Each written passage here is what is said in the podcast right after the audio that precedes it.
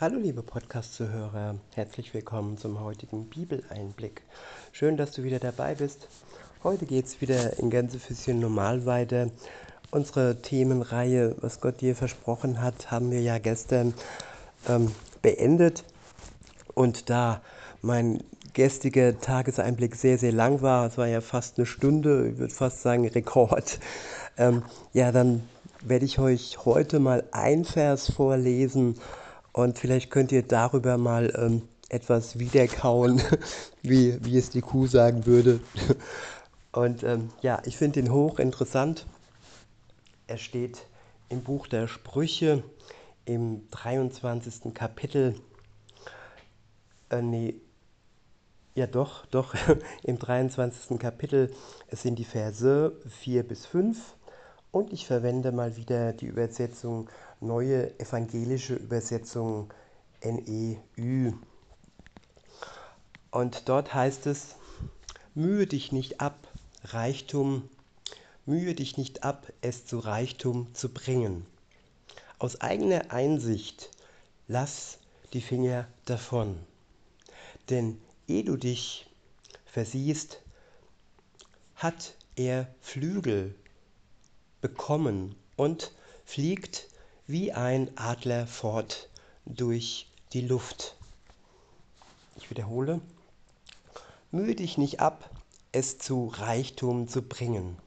Aus eigener Einsicht lass die Finger davon. Denn ehe du dich versiehst, hat er in Gänsefüßchen der Reichtum Flügel bekommen und fliegt wie ein Adler fort durch die Luft. Ja, welch wunderbares Bild wird uns hier gezeigt. Ja, der Reichtum, der wie ein Adler frei durch die Luft fliegt und sich nicht gefangen halten lässt, wenn er die Möglichkeit hat, äh, ja, zu entfliehen. Wir gehen immer von Freiheit aus und äh, manche sind gefangen in ihrem Reichtum und nur weil sie gefangen sind in ihrem Reichtum, ja, ist das nichts Gutes. Sie klammern sich und sind sich nicht gewiss, dass ihr Reichtum schneller weg sein kann, wie sie denken. Es gibt Börsencrashs, es gibt Immobilienblasen, es gibt Tageswerte von Gold, Silber und, und, und, Fonds, alles, was man sich vorstellen kann an Wert.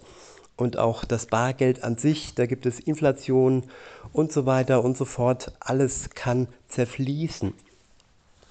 Und es gibt eine Sache, die zerfließt nicht. Das ist die Weisheit, die wir uns ansparen können und die uns von Gott kommt. Im Buch der Sprüche stehen sehr viele Weisheitssprüche, die uns helfen können.